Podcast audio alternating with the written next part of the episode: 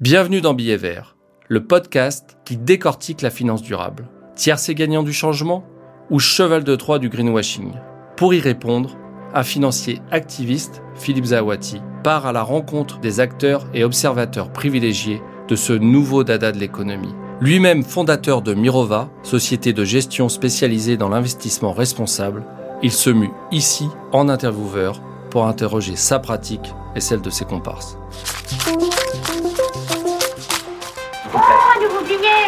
Nouveau billet Ah.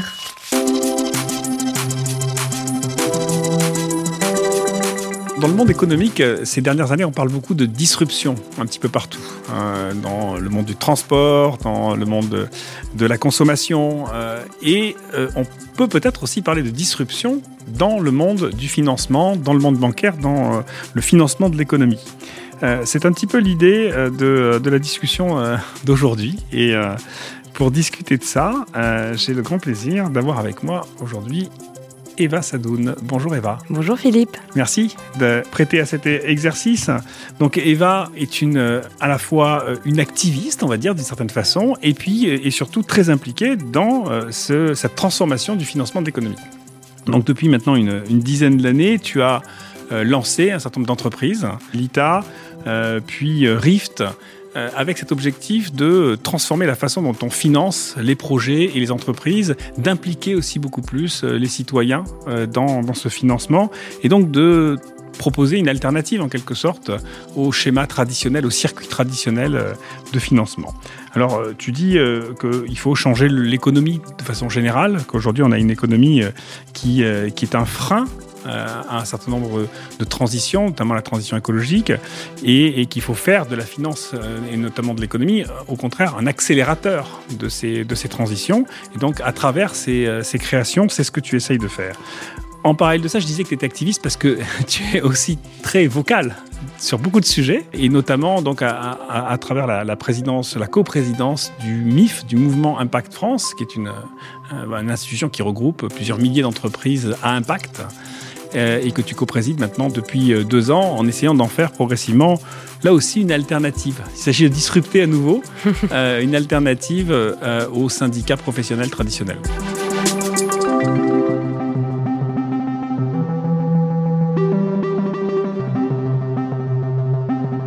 Pour commencer, euh, première fois où tu es venu me voir, tu sortais de, euh, de l'EM Lyon, de l'école, et tu avais ce projet de créer une plateforme de- de financement. Euh, alors ça s'appelait comment ça s'appelait? 1000 Impact à l'époque, À l'époque, oui, tout à Alors fait. c'était quoi 1000 On était pas Impact encore C'était quoi très- pour- Pourquoi cette idée-là hein, Pourquoi cette idée de créer une plateforme de financement quand, quand on Quand on, quand finit ses études? Hein Alors, donc, euh, je pense que ça vient à l'origine des raisons pour lesquelles euh, je me suis engagée dans la transformation de l'économie. C'est-à-dire que j'ai toujours essayé de trouver un, un juste milieu entre des convictions euh, fortes en matière de transformation écologique et, sociale euh, du monde euh, économique. Et ça, ça me vient de, du fait que j'avais du mal à trouver ma place dans les milieux que ce soit les milieux politiques, certains milieux associatifs, ou, et que je ne trouvais pas le moyen concret, pérenne, de développer une, une transformation. Et je voyais aussi que l'économie et la finance était la colonne vertébrale euh, euh, des décisions, en fait, finalement, euh, politiques, parce que elle était à l'origine de tout, la stabilité des États, et qu'elle avait pris depuis la crise, notamment. 2008, moi qui n'étais pas... euh, on, ça? par- on parlait... Moi, je peux raconter que Voilà, ça a changé, ça a changé ma vie. mais- changé. Moi, en tout cas, c'est l'année où j'ai eu mon bac, donc euh, j'ai commencé à prendre conscience du fait que bah, la finance existait et qu'elle avait un rôle très important, qui était même plus important que le que monde politique, et qu'on pouvait, euh, à- par une crise financière qui se passait de l'autre côté de l'Atlantique, pour euh, le dire de la manière dont je l'ai perçu à l'époque, euh, on pouvait renverser des États européens, quoi. Donc ça me paraissait mais complètement nébuleux. Donc j'ai voulu apprendre euh, ce que c'était la finance. Donc j'ai fait des maths à la fac, j'ai fait effectivement un master de finance de marché, finance corporate à l'EM Lyon. Je tombée un peu là par hasard. À la base, je voulais plutôt être plutôt dans la partie théorique à la Normale Sup. J'ai raté Normale. Euh, pour des, raisons des, qui... Il y a des échecs qui sont des, euh, des démarrages. Exactement. et c'était tant mieux au final, parce que je pense que l'énergie entrepreneuriale, c'était quelque chose dont j'avais besoin. J'ai pu expérimenter euh, les transformations du secteur financier par quelques expériences, notamment une dans une grande banque française sur toute la partie des investissements dans les pays hors zone euro. Donc euh, sur des investissements très controversés comme l'armement, l'huile de palme, l'extraction d'uranium, on essayait de bloquer ces investissements euh, hors de la zone euro. Euh, et c'est pour ça que d'ailleurs que je suis assez sensible à tout ce qui se passe aujourd'hui en matière d'extraction plutôt de pétrole et le développement du. On, on le parlera, on en parlera de, plus tard. des COP. euh, Voilà, plus tard, plus oui. tard. Mais voilà, en gros, je- pour moi, j'ai quand même appris la finance avec euh, le, le rôle qu'elle avait et le fait qu'elle elle crée un circuit tellement énorme que euh, un épargnant lambda français qui voulait juste mettre un peu d'argent de côté peut contribuer au financement d'actions qui ne sont pas alignées avec ses valeurs. Et le problème n'est pas forcément tant les personnes qui travaillent dans la banque, voilà, mais c'est le circuit le système en tant que tel. Et c'est ça qu'on a voulu essayer de repenser avec mon associé. euh, alors, j'étais encore en école et je ne me voyais pas continuer mon master de finance de marché. J'ai monté la boîte effectivement à l'école. Et pourquoi de cette manière-là? Alors, à l'origine, c'était plutôt une plateforme pour aider le développement économique euh, de certains pays africains, Maghreb, euh, Moyen-Orient, et de- de- d'aider à faire investir la diaspora. Sauf que le secteur financier étant extrêmement régulé, c'était une usine à gaz réglementaire. C'est toujours un peu le problème aussi des innovations dans ce secteur, c'est qu'on est toujours contraint aussi très fortement par la La régulation, ouais. pas pour, à cause de tous ceux qui ont fait euh, euh, des, Des pas bêtises. avant. voilà. et on a voulu plutôt recentrer en France et essayer de trouver un moyen finalement de créer cette connexion entre l'épargne et le développement économique, social et écologique des, des territoires. Et pour nous, c'était un moyen de une de désintermédier le secteur, donc de casser ça, euh, de deux de faire en sorte que effectivement l'investissement soit vraiment corrélé avec ce que veulent vraiment les, les individus. Si on reste sur euh, le moment de, de création de, de ça, donc euh, à l'école même, donc Lyon est très connu pour favoriser l'entrepreneuriat, donc c'était quand même un, un peu l'écosystème qui, qui voulait ça. Mais euh, comment tu, euh, tu réagis justement par rapport à, certains étudiants aujourd'hui qui, euh, qui disent qu'ils veulent déserter? On a eu euh, AgroParisTech récemment et d'autres. Finalement, est-ce qu'il y a des choses qui ont changé depuis 10 ans? Ceux qui voulaient faire de l'entrepreneuriat il y a 10 ans, aujourd'hui, ils préfèrent déserter et aller faire de la permaculture. Comment, comment tu vois ça, toi? Clairement, moi, c'est complètement différent du milieu d'école de commerce et ingénieur que j'ai connu, puisqu'on était en face de Centrale Lyon et on travaille beaucoup avec euh, Centrale aussi. Euh, à l'époque, moi, quand j'ai passé mes entretiens à l'EM Lyon, on- les gens de, la salle m'ont clairement dit Mais je sais pas ce que vous foutez là, en fait. Sais pas ce que vous allez trouver de forcément euh, durable, social, etc. Notre école, on forme pas à ça. Et la, pre- la première semaine que j'ai passée à l'incubateur de l'EM Lyon, on m'a dit que je désapprenne tout ce que j'avais appris à l'EM Lyon pendant trois ans. Donc, ce qui est, un peu particulier. Donc, je pense que ça a beaucoup évolué déjà parce que entre le moment où moi j'étais à l'école et maintenant, il y a déjà eu des sensibilisations, des chaires par exemple, qui se sont développées dans les écoles. On a commencé à sensibiliser les gens à, à ces enjeux. Et je pense qu'aujourd'hui, on est un peu au point de non-retour. C'est-à-dire qu'entre aujourd'hui et quand moi je suis arrivée, on a pensé qu'on était capable, avec cette forme d'éducation, de quand même trouver les leviers avec ces, ce- ces fondamentaux, de quand même transformer euh, d'un point de vue écologique et social. Et aujourd'hui, je pense que les étudiants se rendent compte que c'est même la base même du système dans lequel ils sont qui rend impossible la transition écologique. Donc, ils désertent leur, même leur propre technicité. Euh, et c'est ça qui est intéressant et qui se passe aujourd'hui, qui est assez différent, moi, effectivement, du milieu dans lequel j'ai grandi. Mais c'est, positif ça ou c'est, euh, ou c'est inquiétant C'est un petit côté interstellaire, c'est vrai. C'est-à-dire qu'il faut plus d'ingénieurs, mais il faut que des, fermiers, quoi. Euh, je, je pense que c'est important que ce soit dit de cette manière-là, parce que la transformation qu'on a ces dernières années, elle est trop lente.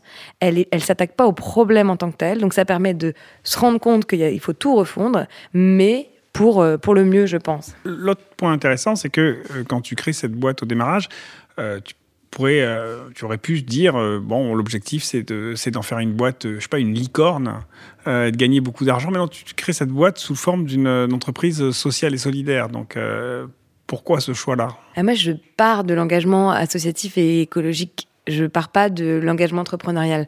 Et je, pense qu'on voit très vite la distinction dans l'entrepreneuriat social et écologique entre ceux qui sont entrepreneurs à l'origine et qui veulent y rajouter pour des raisons marché ou même pour des valeurs quelque chose de social ou d'écologique, qui mettent une couche. Je pars du problème écologique et social et j'en fais une boîte pour créer pour avoir une forme de pérennité économique à mon action. Mais si j'avais les financements publics qu'il fallait pour euh, développer une action, j'aurais pas nécessairement besoin d'être entrepreneur et voilà. Donc c'est la mission qui prime en fait. C'est la mission qui C'est l'objectif qui prime plus que, le, que la volonté de créer, une, voilà, une, développer une, une entité économique quoi. Voilà, exactement. C'est l'objectif qui prime, mais c'est vrai que l'entité économique, c'est un moyen d'être autonome, d'être créatif, effectivement, et pas de dépendre du souhait de certains financeurs, etc. Même si euh, plus on grandit, plus on se rend compte que l'entrepreneuriat n'est pas aussi libre que ce qu'il prétend être, parce qu'on finit par être euh, d'une certaine manière euh, par entre la volonté de nos actionnaires, du marché, la réglementation et, c'est un peu un mythe, quoi, l'entrepreneuriat libre en soi, quand on atteint une certaine taille. Puis même ses salariés, s'assurer que, l'entreprise est stable, etc. Donc effectivement, donc je, développe cette entreprise pour sa mission et aussi pour être capable d'avoir quelque chose qui passe à l'échelle. Et c'était vraiment quelque chose d'important pour moi. On parle d'un sens, une transformation de système. Euh, mon, mon projet, n'a pas d'intérêt à une petite échelle. Enfin, il peut avoir des effets papillons, mais il a intérêt effectivement à se développer euh, très largement.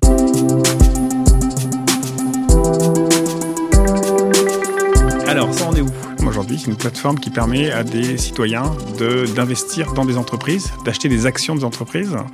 Donc peut-être tu peux nous dire euh, quelques, donner quelques exemples peut-être euh, aussi de, de, financements qui ont, qui ont, été faits ces dernières années. Et puis quelle est la taille aujourd'hui justement? Ça veut dire quoi passer à l'échelle?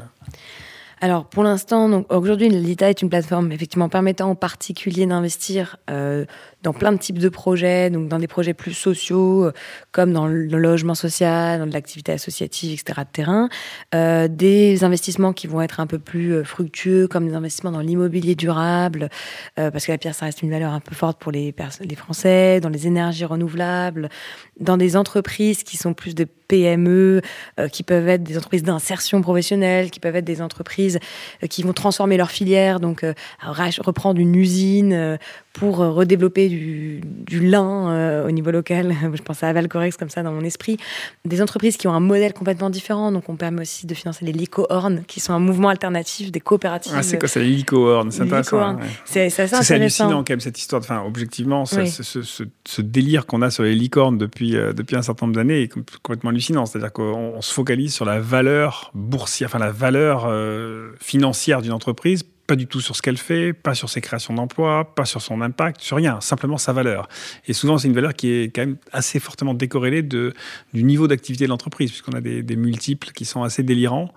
Donc, euh, c'est une façon. Décoré, Qui est décorrélé même de l'activité économique de la boîte. Je repense à une dernière licorne qui s'appelait Dataiku.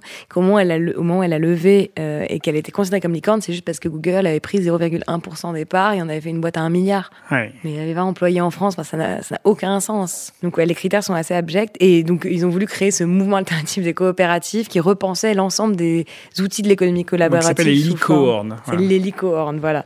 Donc, eux, on les, on les lance sur la plateforme. On va avoir des, beaucoup de boîtes dans l'agroécologie, donc des entreprises qui font, euh, qui développent effectivement, euh, qui redéveloppent les sols. Euh, et on essaie d'avoir une vision d'impact très précise, c'est-à-dire que typiquement, on va pas faire un projet d'aquaponie sur une zone qui pourrait être exploitée pour euh, faire de l'agriculture. Donc on va il y a une, toujours analyse, être une analyse, très fin des, une analyse des dossiers en, en amont avant de, ah oui, il y a une très forte analyse, il y a une quinzaine de personnes spécialisées sur des thématiques énergie, immobilier, santé, euh, industrie, etc. Et qui vont effectivement ensuite proposer aux particuliers d'investir dans ces sociétés. Donc les particuliers investissent, enfin, c'est quoi le montant euh, moyen d'investissement aujourd'hui Alors le moyen, c'est 5 000 euros par an. C'est devenu vraiment un produit d'épargne pour un, pour un particulier et euh, c'est minimum 100 euros par projet. Ça peut aller jusqu'à, il y en a qui mettent 200 300 000 par projet. Ça, ça dépend. On a des, des, investisseurs qui ont une des natures très différentes. Et alors, du coup, bon, ça, c'est de la disruption. Pourquoi est-ce que finalement, ça, ce qui est fait par l'État, ne pourrait pas être fait par, par le système bancaire traditionnel? En quoi ça, ça change? En quoi ça, c'est additionnel? En quoi ça, ça, ça apporte quelque chose de nouveau par rapport au système euh, classique? Alors il y a le côté disruption version start-up qui pourrait nous faire dire que bah, déjà il y a plein de métiers qui n'existent pas chez l'État qui existent dans le secteur bancaire, c'est-à-dire qu'on a des intermédiaires. Euh, et ça pose une question de vraiment de transformation du système bancaire, d'avoir le lien direct entre l'épargnant et. Parce qu'il y a plein de métiers au milieu, finalement, qui prennent. C'est super, super intermédiaire, en fait. C'est super intermédiaire. Entre, l'épargnant et, et, le projet, il y a tout un tas d'intermédiaires. La banque, oui. la compagnie d'assurance, le fonds d'investissement, etc. Oui. Voilà, exactement. Et du coup, tout le monde qui qui s'y pioche ouais. euh, et qui fait que bah, effectivement quand le sujet financé n'a pas un modèle économique euh, qui peut proposer beaucoup de rentabilité bah, il peut pas être financé parce qu'on a tellement pioché, alors que nous, on est capable. en fait, d'aller vers du financement de certains projets euh, qui sont effectivement qui ont un retour sur investissement moins important, mais euh, qui, qui, satisferont du coup euh, l'investisseur. Donc pour cette raison-là, c'est pas possible. La deuxième raison, c'est que le système bancaire, il est aussi extrêmement élitiste, c'est-à-dire qu'il est divisé entre une clientèle retail, donc une clientèle euh, de tout à chacun qui va dans son agence bancaire et qui, se voit proposer des produits ultra packagés. Ensuite, on a, si on a un peu plus d'argent, on est en banque privée, on a un peu mieux conseillé, mais on a toujours des trucs, voilà. Et en wealth management, c'est-à-dire qu'on a un patrimoine supérieur à 2 millions d'euros. Et là, on va être, euh, on va avoir des financements plus euh, structurés. ensuite, il y a la question de la réglementation aussi qui, qui pose question, c'est-à-dire que les banques ne peuvent pas faire ça. depuis la crise, vu qu'elles ont vendu des trucs euh, nazes à beaucoup de monde, euh, et ben on limite le risque que l'épargnant est prêt à prendre. Donc euh, c'est compliqué pour une banque d'offrir ce type de placement. Donc ça doit se développer un peu. Oui, c'est ça. En, fait, il y a des placements pour les épargnants classiques, on va dire, et puis il y a les placements pour les grands investisseurs institutionnels. donc et aujourd'hui il y a une déconnexion entre ces deux-là. Donc en quelque sorte, c'est une démocratisation, on va dire, de, de, de, ce qu'on appelle le private equity, c'est donc l'investissement dans le capital privé. Ça, tu le démocratises auprès d'une clientèle qui n'a pas l'habitude d'avoir accès à ça habituellement. Et après, moi, mes investisseurs, je, les choisis. Euh, donc, je ne dois pas répondre à certains objectifs pour pouvoir choisir les entreprises que je finance. Je regarde l'impact, je regarde la durabilité, mais on peut. Ce qui me pose énormément de problèmes aujourd'hui avec les fonds d'investissement, c'est que ils, financent tous de la même manière tous les projets. Quoi. Donc, ils peuvent pas avoir d'un côté, je sais pas, une boîte qui fait du logement social qui va permettre de produire 1% ou 2% par an. Ils, vont, ils vont avoir une même charte, donc ils vont pouvoir financer que les potentiels licornes à impact ou que les boîtes ultra durables. Et ben non, moi je peux Ils ont une thèse, on dit. On dit ils ont une thèse, et donc ils, sont obligés de se, se, conformer à cette thèse. Quand on crée des fonds d'investissement à impact, ce sont tes concurrents aujourd'hui ou potentiellement tes co-investisseurs, tes partenaires? Comment tu, comment tu... Oui, on investit avec eux, hein, c'est clair. Euh, il y a un peu deux types de fonds à impact, je dirais. Il y a les vrais fonds à impact d'origine qui, eux, euh, on recherche vraiment l'utilité sociale. C'est pour ça qu'ils lèvent des fonds et ils trouvent un modèle économique qui fait tenir et voilà. Et puis il y a les fonds d'impact un peu opportunistes euh, qui euh, ont trouvé le bon filon pour lever de l'argent et qui en fait se retrouvent à imposer une culture entrepreneuriale et du venture capital classique au milieu de l'impact et ce qui est en train de poser énormément de problèmes aujourd'hui. Ils s'intéressent davantage à ce qu'on. C'est pas choc ce que je veux dire, mais c'est que ça existe. C'est-à-dire qu'il y a un marché du greenwashing, c'est-à-dire qu'ils vont s'intéresser au fait que la boîte va vendre un maximum de produits verts. Ça, c'est leur, c'est leur métrique pour se dire c'est une licorne à impact. Alors que moi, ce qui m'intéresse, c'est de savoir si le produit final, il est réellement vert. Et c'est la différence entre un vrai fonds d'impact et un faux fonds d'impact pour moi. Donc il y a du greenwashing. ah, beaucoup, oui. Ça, c'est quelque chose qui, que, tu ressens euh, globalement dans le métier. Quoi, ça. Il, y a, un gros greenwashing. Euh, euh. Il y en a. Il y en a. Il y a vraiment deux familles. Et alors donc du coup, pour terminer peut-être sur, sur l'ITA, avant de passer à, deuxième volet de, de, ce que, ce que tu fais avec Rift, sur le passage à l'échelle, ça veut dire quoi aujourd'hui? Parce que finalement, si on doit sélectionner ces entreprises qui sont des entreprises à impact, est-ce qu'elles ne sont pas par définition aujourd'hui dans un périmètre limité? Est-ce qu'il y en a suffisamment? Et qu'est-ce que ça veut dire demain passer à l'échelle sur ton activité? Donc sur la plateforme, maintenant, on permet aux gens d'investir dans la transformation d'une entreprise. Donc là, par exemple, on a lancé un gros promoteur euh, immobilier qui s'appelle Réalité, qui s'est fixé un objectif de réduction de son impact carbone de 40%. Ça peut avoir un impact très important sur les émissions françaises, hein, parce qu'un promoteur, il faut savoir que la consommation énergétique, 50% vient de l'immobilier. Donc euh, c'est extrêmement important d'avoir des promoteurs immobiliers qui, qui réduisent leur impact carbone. Et les particuliers vont acheter des, des obligations vertes, c'est-à-dire ça va être du financement qui va être corrélé à la, à la trajectoire de réduction des émissions du promoteur. Donc avec ça, on peut couvrir concrètement l'ensemble du marché et l'ensemble des entreprises assez carbonées. Et on peut étendre ça à d'autres logiques, pas que le carbone. C'est-à-dire si une boîte, elle veut devenir un peu plus sociale, relocaliser son tissu productif, euh, développer des circuits courts sur une partie de sa chaîne de valeur. C'est intéressant parce que parce qu'en fait, c'est vrai qu'on a beaucoup dit que, enfin, c'est vrai que la finance durable depuis euh, un certain nombre d'années, c'est beaucoup focalisé sur l'investissement dans des business models dits verts, hein, donc dans dans l'économie verte, on va dire, et à laisser de côté le reste de l'économie en disant il y a une vieille économie, on le laisse de côté, on investit dans la nouvelle. Et donc là, ce que tu dis, c'est qu'il faut aussi s'intéresser à cette vieille économie à condition qu'elle soit dans une trajectoire de transformation et donc qu'on est en capacité peut-être de l'aider à se transformer. Exactement. Et lui trouver les investissements à long terme dont elle a besoin qui n'existent pas suffisamment sur le marché. Parce que ça, c'est aussi un problème du marché, c'est qu'il y a peu d'acteurs qui proposent de l'investissement long terme et connecté aux objectifs de transformation écologique de l'entreprise. Donc, comment tu vois l'ITA dans, dans, dans 5 ans? Bah, pour moi, j'espère hein, que ça deviendra un produit d'épargne vraiment du quotidien. euh, qui, où tout le monde aura une partie de son épargne qui sera investie directement dans ces entreprises euh, ou dans la transformation de, notre tissu économique ou dans les entreprises en soi impact, mais c'est assez large, quoi. Ça va vraiment des projets agricoles à, euh, des projets d'immobilier durable, à des innovations. Donc, je pense que cette partie de l'économie va être amenée en plus à se développer d'autant plus, c'est-à-dire qu'il n'y a plus une entreprise qui va se créer ne sera pas alignée avec, des avec une trajectoire euh, de durabilité. Euh, donc je, pense que l'ITA va prendre de plus en plus de place dans le futur. Alors concrètement, un chiffre? Un, chiffre? Bah, Dans notre modèle économique, on, projette à peu près. Ouais, Je peux te demander ton business plan, mais euh, voilà. Bah, on est à 100 millions aujourd'hui. Le but, c'est de passer à un milliard dans 4 ans. D'accord. un milliard de financement. De financement, effectivement. Sur qui est passé par la plateforme, oui, tout à fait.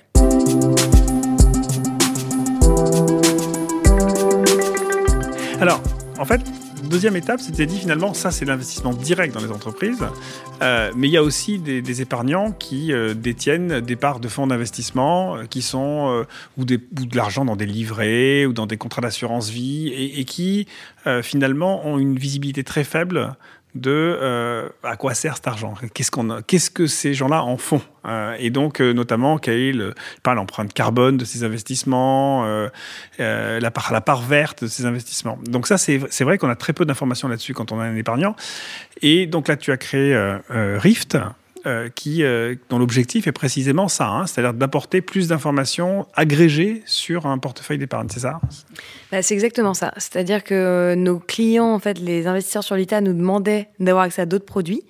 Donc, ils nous ont demandé de distribuer des fonds, d'assurance vie, etc. Donc, on a commencé à s'intéresser à ce secteur, à se dire, OK, comment on peut faire pour proposer aussi des produits cotés ou des produits plus long terme, parce que ça reste risqué quand même un investissement sur la plateforme. Donc, on veut pas que les gens investissent plus 10 ou 20% de leur patrimoine liquide. Donc comment on fait pour en structurer Et en fait, nous-mêmes, en allant regarder le marché, on a réalisé que c'était quasiment impossible en fait de leur de proposer un produit réellement mass market parce qu'on n'avait pas accès à l'information, euh, qu'elle n'était pas homogène. Et qu'il y avait cette révolution un peu yucca d'une certaine d'une certaine manière, et qu'il fallait créer ce Yuka de l'épargne, sauf que nous, on n'avait pas Open Food Fact comme Yuka, donc on a dû travailler, qui leur, pardon, leur base donc ça, c'est la base de données dans laquelle tout le monde peut euh, enfin, alimenter et donner des indications sur les produits. Exactement. Et, là, en plus, il y a le code barre qui donne beaucoup d'informations. Il n'y a pas de code barre sur un fonds d'investissement ou sur un contrat d'assurance Non, mais c'est même pas, il n'y a pas de code barre, c'est-à-dire qu'il n'y a rien écrit, quoi. Sur la composition, c'est quand même dingue. Euh, donc on est allé recomposer c'était ça le gros travail, c'était d'aller recomposer sur 80% des produits d'épargne français les allocations. Donc euh, de descendre au plus bas niveau, euh, le mieux étant d'avoir la liste de l'entreprise financée en tant que telle. Et ça, on l'a en achetant la donnée quand même à des fournisseurs de données américains, que ce soit Factset, Bloomberg, etc. C'est eux qui nous fournissent la data, c'est quand même dingue, que ce soit pas public comme donnée, ni détenu en France. Euh, donc on va acheter cette donnée-là, et ensuite, donc on donne de la transparence et on fait un autre niveau d'analyse qui est euh, l'impact écologique de cette donnée. Donc finalement de l'entreprise financée. Et pour ça, on travaille avec Carbon 4 et avec d'autres acteurs pour nous fournir la donnée en matière d'impact euh, environnemental. Et cette donnée, on la transmet de manière. Euh, Donc là, Carbon 4, bon, là, c'est des travaux qu'on a fait, enfin, qu'on que, qu'on connaît bien, enfin, que je connais bien, puisqu'on a participé à ces développements de ces, de ces métriques, en fait, hein, c'est-à-dire comment calculer l'empreinte carbone d'un portefeuille. Ça, c'est Carbon 4, qui est un cabinet de consulting français qui est, qui est, spécialisé là-dedans. Il y en a d'autres. Il y a les mêmes travaux en cours sur la biodiversité. Je crois que vous utilisez sans doute aussi les premières données pour essayer de mesurer l'impact de ces entreprises sur la nature et donc l'impact d'un portefeuille sur la nature ou sur la biodiversité. Exactement. Et donc, du coup, concrètement, comment ça marche? Donc, j'ai un portefeuille euh, dans ma banque ou dans plusieurs banques, le cas échéant. Euh, je télécharge ce portefeuille sur, euh, sur la plateforme Rift. Oui. Et Rift me dit, voilà, en gros, ton portefeuille, il ressemble à ça, quoi. Exactement. C'est ça. En termes de secteur, en termes d'entreprise, en termes d'impact, etc. Et qu'est-ce qu'on découvre alors du coup en faisant ça? Est-ce que bah, du coup, enfin je sais pas, portefeuille classique, euh, on se rend compte que globalement, euh, son impact carbone, il est comment? Enfin voilà, en moyenne, qu'est-ce que qu'est-ce qu'on trouve? Euh, Est-ce que les gens sont choqués généralement quand ils voient les résultats de ça? C'est ça en fait le problème et la limite du sujet aujourd'hui, c'est-à-dire que les gens sont souvent assez choqués.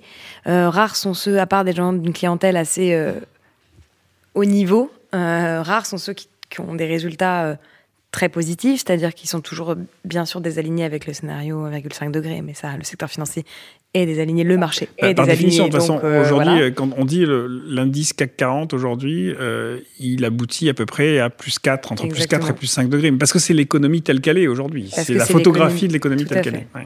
Tout à fait. Mais et ce qui est surtout surprenant pour les gens, c'est quand ils ont des produits qui sont labellisés ou qui sont euh, durables. Ça, ça les surprend plus parce que limite, on est OK d'avoir son, son assurance vie classique euh, désalignée, mais moins son livret développement durable ou son fonds Green Fin- Finance. Quoi. Donc, dans certains cas, ça peut être effectivement désaligné. Et pour ça, on a essayé de recenser sur le marché tous les produits d'épargne et d'avoir un peu plus d'informations pour pouvoir aussi aider les particuliers, selon une liste de critères écologiques et sociaux, à trouver des fonds qui À peuvent être plus alignés. Oui. Voilà, donc ça, c'est le passage à l'action, qui est la deuxième partie de l'application, euh, pour lesquels d'ailleurs on va demander de, de nouveaux agréments, etc., pour euh, un peu plus accompagner le particulier. Mais alors, du coup, comment réagit Parce qu'on parlait de disruption au début. Du coup, ce qui Ouais. m'intéresserait, c'est comment, comment réagissent les, les acteurs bancaires et les grands acteurs de la finance par rapport à ça, justement. C'est-à-dire, est-ce que finalement, ils voient ça comme une plateforme utile qui donne de la transparence Donc, euh, est-ce qu'ils est-ce qu'ils vous aident à, Bah oui, à- oui. à ça Ou est-ce qu'au contraire, ils voient ça comme une menace euh, potentiellement qui, euh, bah, qui donne trop d'informations et qui, donc, du coup, euh, peut aboutir à des critiques Alors, la plupart voient ça comme une opportunité parce qu'on essaie de travailler avec eux. C'est-à-dire qu'on se rend bien compte aussi que l'utilisateur, son, son magasin, euh, c'est la banque pour, pour acheter des produits. Donc, on veut travailler avec ces acteurs-là. On veut aussi que RIF soit disponible depuis euh, son magasin financier, qui est la banque. Donc, on essaie de, de travailler avec eux pour qu'eux-mêmes puissent diffuser cette transparence auprès de leurs utilisateurs. Donc, ils voient ça plutôt d'un bon oeil. Il y a juste certains acteurs financiers qui sont extrêmement euh, fermés parce qu'ils veulent garder une forme d'emprise. Il y a quand même un, problème de domination dans le secteur financier où c'est les acteurs financiers qui veulent avoir la maîtrise des informations qu'ils communiquent. Ils ne supportent pas que ça rentre dans le domaine public, que ce soit pas leur, que les indicateurs choisis ne soient pas leur propre choix. Et c'est pour ces acteurs-là qu'on a effectivement, peut avoir une relation un, peu plus compliquée, mais pour l'essentiel des, des investisseurs, Et on a donc, plutôt une bonne relation. Là, là, il y a la réglementation européenne qui arrive, qui va Oui. améliorer, enfin, aller dans ce sens-là, en fait, en quelque sorte, puisque aujourd'hui, euh, elle va obliger les, euh, les intermédiaires financiers à poser des questions.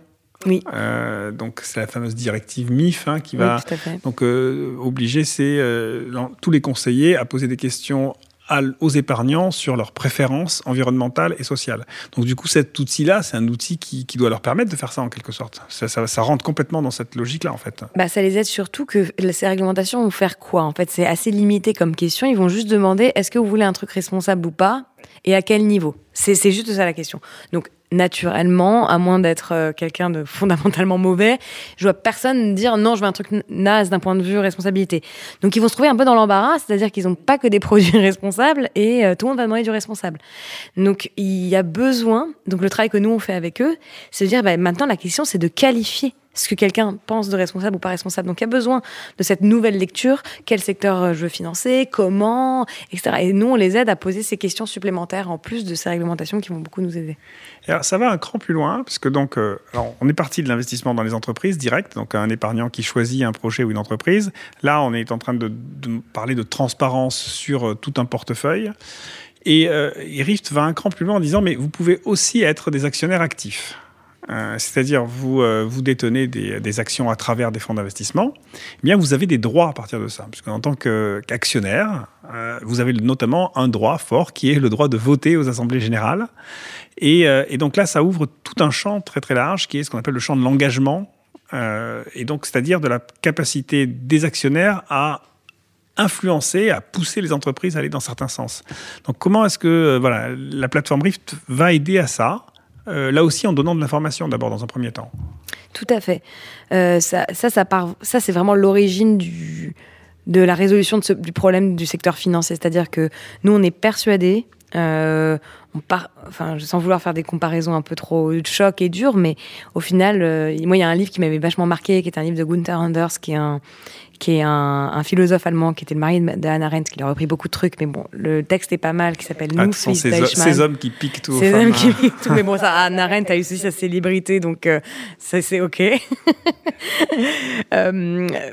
Qui écrit une lettre au fils de Eichmann qui a organisé euh, les camps de la mort, qui était le technicien derrière ça, et qui lui dit, euh, qui traite la question des camps en disant, bah, il, il a fallu que, enfin, il y a quelqu'un, votre père, qui a fait laisser exister ce monstrueux parce qu'il a monté une machine qui est tellement grande, qui est tellement complexe, qui est tellement, qui est tellement surintermédiée que les personnes participant à cette machine euh, des camps de la mort n'ont pas réalisé l'impact qu'ils allaient avoir et ça, c'était tellement monstrueux que ça a déresponsabilisé. Et il y a un niveau de monstrueux qui fait que un niveau de taille qui fait exister le monstrueux. Et je pense que dans le secteur financier, on a ce problème. C'est-à-dire qu'on a créé une machine qui est tellement grosse. Toute, proportion gardée, ouais. Toute proportion gardée. Mais je trouve ça intéressant juste d'un point de vue philosophique pour ne pas faire des comparaisons. Mais c'est vrai que, en tout cas, le, la théorie tient dans le sens où bah, les gens participant au système ne sont pas toujours clairs sur l'impact que ça va avoir. Et notre seul truc, c'est de dire, bah, jouons le libéralisme jusqu'au bout.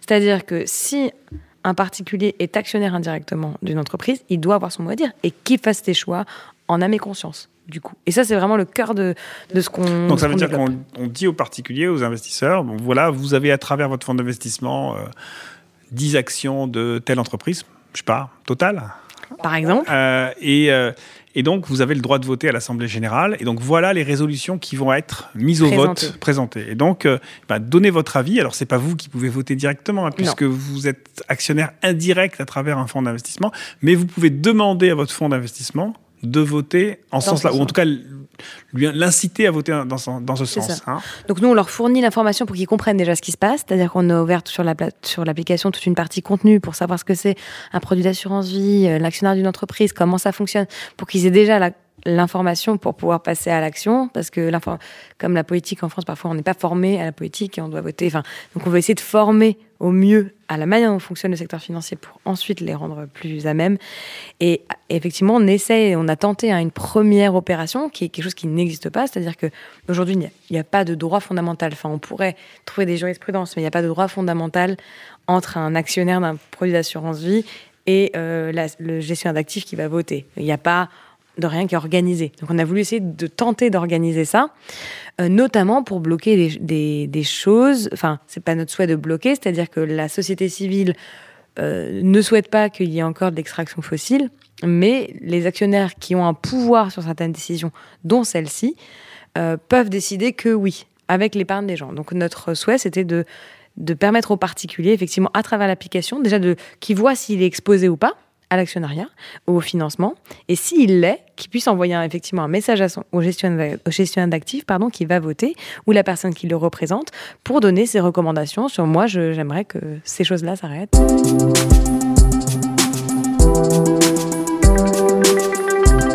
Alors, j'ai en tête là cette photo que, euh, que je t'avais envoyée euh, de quelques activistes euh, qui étaient en, train de, brandir des pancartes au moment de l'Assemblée générale de Total, je crois, ou à ce moment-là, et, qui étaient donc en train de lutter contre le, nouveau pipeline en, en Afrique, et qui, dans l'une de leurs pancartes, avaient indiqué allez sur Rift pour, pour exprimer votre point de vue. Donc en fait, Rift devient un outil d'activisme.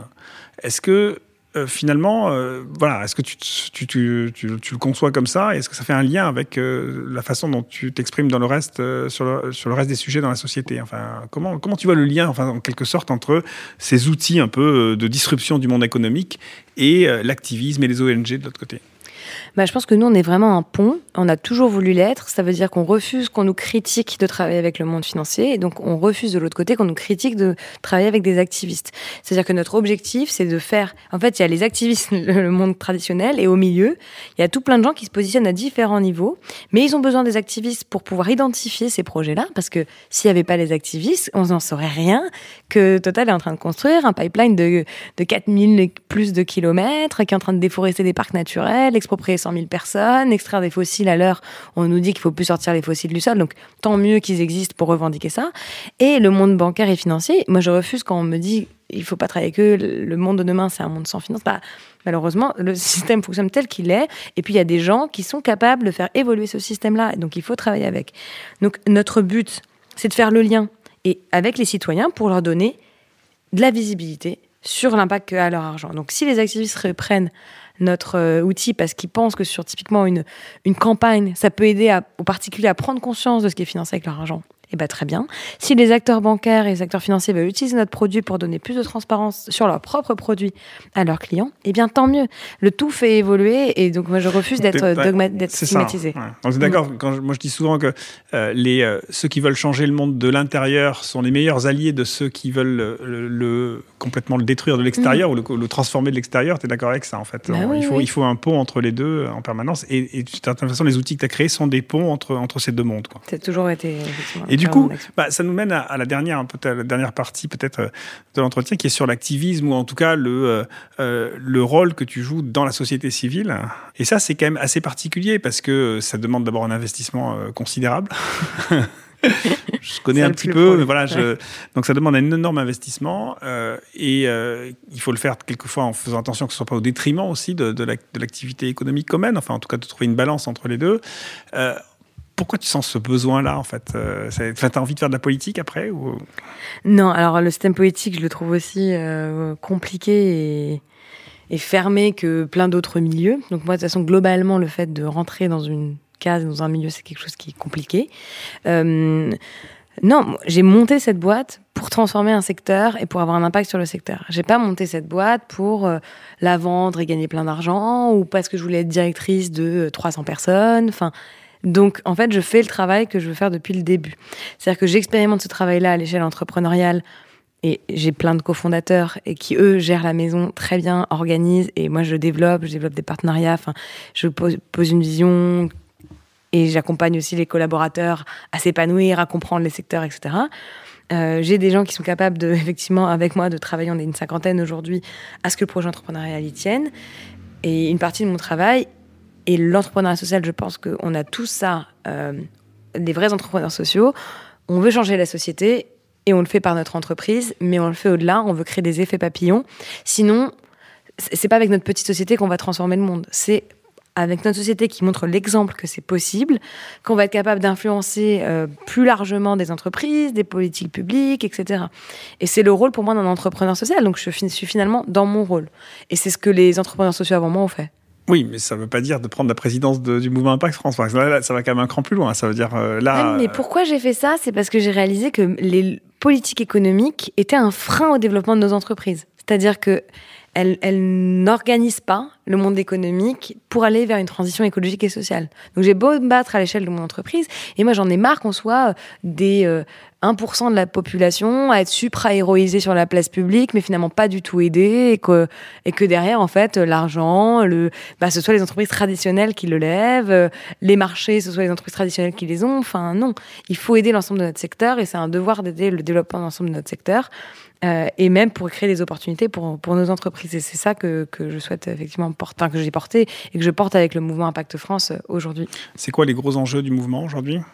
Donc en gros, je le rappelais, hein, c'est près de 10 000 entreprises, beaucoup du monde de l'économie sociale et solidaire, mais avec une volonté d'élargissement à tout ce qu'on appelle le monde de l'impact, donc des entrepreneurs à impact, quelquefois des grandes entreprises, des, entreprises euh, coopératives, mais aussi des entreprises du secteur euh, classique, euh, mais avec une vision commune qui est qu'on doit avoir un impact positif sur la société. Hein. c'est ça à peu, près le, schéma. Donc comment, comment ça se positionne? C'est quoi les grands enjeux de ce, de ce mouvement-là?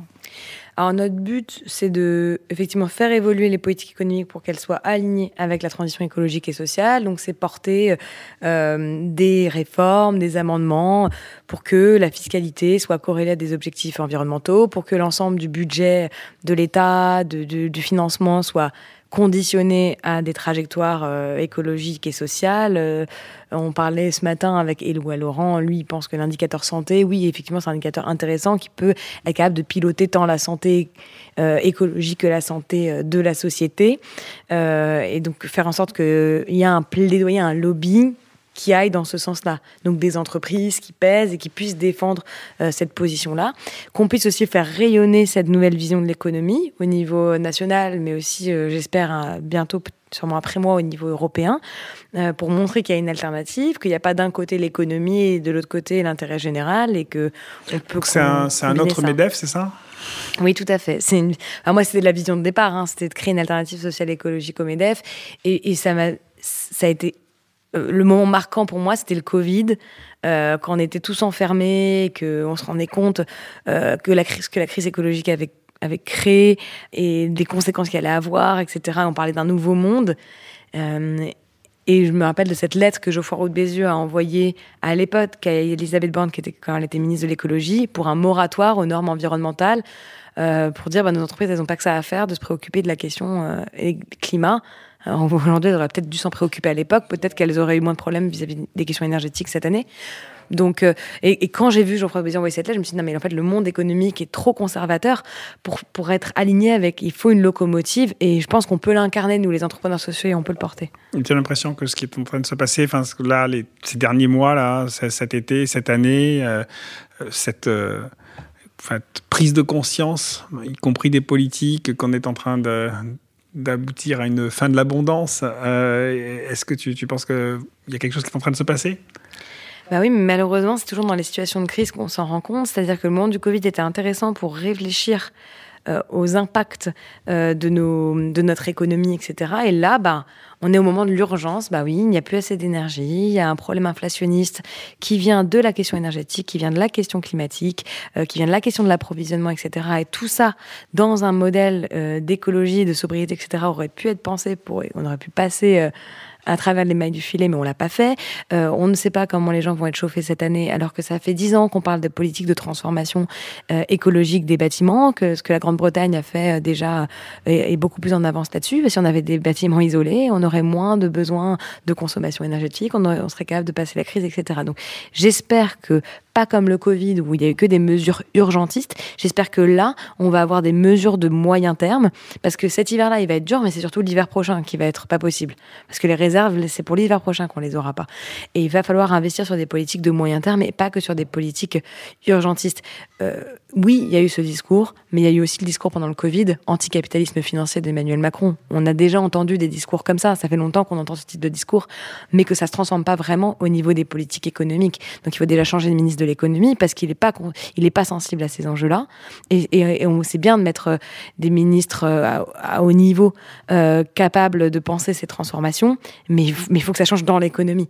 Et je me demande quelle est la vision, effectivement, aujourd'hui de ces transformations-là. Ça fait dix ans maintenant, enfin une dizaine d'années que tu, tu es dans ce monde un peu de la, de la finance durable, d'une certaine façon, enfin d'une certaine nouvelle catégorie, enfin une nouvelle, forme de, de, finance. Comment tu vois ce, ce, monde de la finance durable? Il y a beaucoup de critiques en ce moment en disant, euh, en gros, tout ça, ça sert à rien. Il y a une, tu sais, hein, ces bouquins sur l'illusion de la finance verte.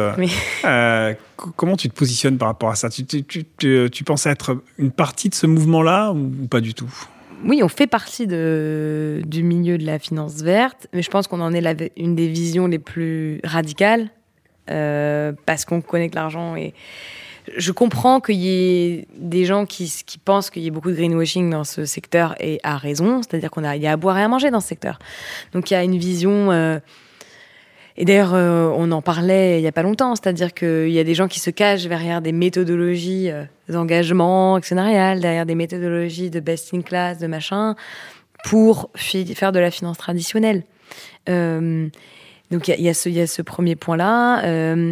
le Enfin, et le problème aussi dans la finance verte, c'est que vu que l'information n'est pas transparente, bah, c'est même compliqué de savoir quand on fait un investissement s'il est réellement vert ou pas.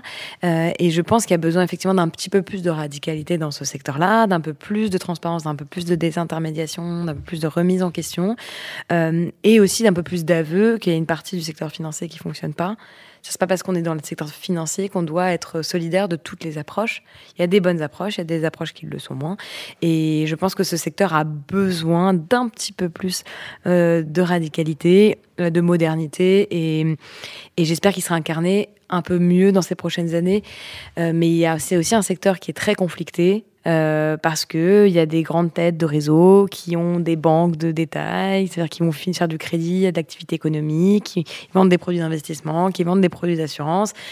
Et il y a plein d'intérêts économiques qui se qui se enfin voilà, qui se superposent, qui se mélangent, et qui peut, bah, dans certains cas, par exemple, quand il s'agit de s'opposer à certains gros projets euh, pétroliers, bah, être dans une situation de difficulté que je peux complètement euh, entendre. Euh, mais voilà, je pense que peut-être la transparence, c'est ce qui peut permettre derrière de, de transformer ce secteur. Eh bien, on va essayer de, de continuer dans ce sens-là.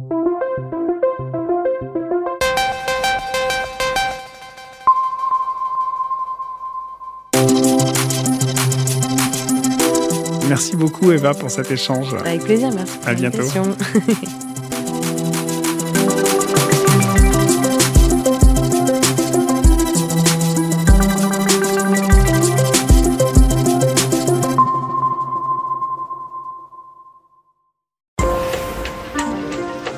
Un Pacte pour demain. Un pacte pour demain.